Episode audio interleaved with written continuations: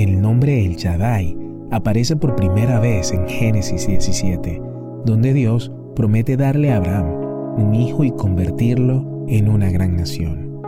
Aquí, Dios también cambia el nombre de Abraham por el de Abraham, diciendo, Te he hecho padre de muchas naciones, como si ya lo hubiera cumplido. Pero en el momento en que Dios hace este pacto, todavía no han tenido el hijo a través del cual se cumpliría esa promesa. Abraham tiene 99 años y su esposa Sara 90. Imagínate cómo se sintió Abraham cuando escuchó esta promesa. Más adelante en la historia incluso leemos que Abraham se rió por dentro, incrédulo. Después de 13 años de silencio, Dios se le aparece a Abraham en una nueva revelación y con un nuevo nombre, no solo para Abraham, sino para él mismo. Dios se llama a sí mismo Todopoderoso. En hebreo es el Shaddai, que significa Dios es poderoso o el Todopoderoso. Muchos rabinos judíos creían que el Shaddai significa el que es autosuficiente, el Dios que sabe lo que está haciendo y cómo hacerlo. Abraham descubrió, por triste y amarga experiencia propia, cuán inútiles pueden ser nuestros planes y esfuerzos sin Dios. Abraham había estado aprendiendo durante 13 años la total insuficiencia de sus propios esfuerzos a través de su hijo Ismael. Ahora Dios le dice, aprende algo nuevo sobre mí. Yo soy el Shaddai. Ahora aprende cuán capaz soy de hacer todo lo que deseo hacer.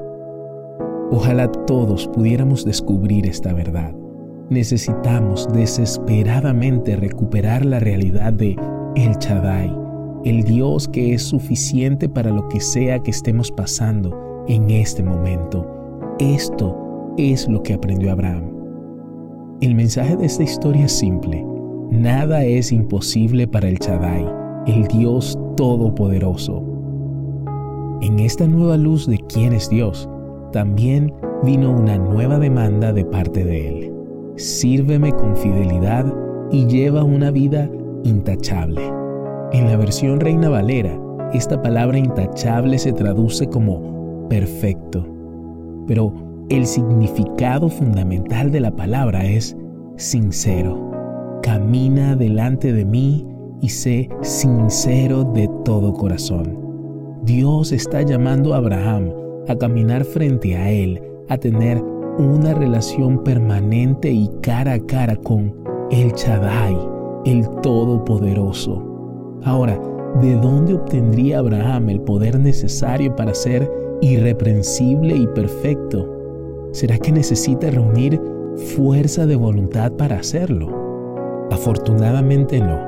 Más bien, mientras Abraham camina cara a cara con Dios, su poder infinito y suficiencia le permiten a Abraham vivir una vida intachable, porque Él es todo lo suficiente para dejarnos sin culpa, por tanto podemos caminar delante de Él y ser irreprensibles. Es fácil a veces pensar que en nuestra búsqueda de la santidad, todo lo que tenemos que hacer es reunir suficiente autodisciplina y esforzarnos más. Pero el Señor nos recuerda que sin Él tenemos cero capacidad para cambiar nuestro propio corazón. Necesitamos reconocer nuestra debilidad y recordar su poder y suficiencia para hacernos más como Él. Aquel que hace temblar a las naciones y sostiene los corazones de los reyes en su mano, quiere que sus hijos se acerquen a Él para escuchar los latidos de su corazón. Esto expresa tanto la majestad de un Dios santo como la ternura de un Padre amoroso.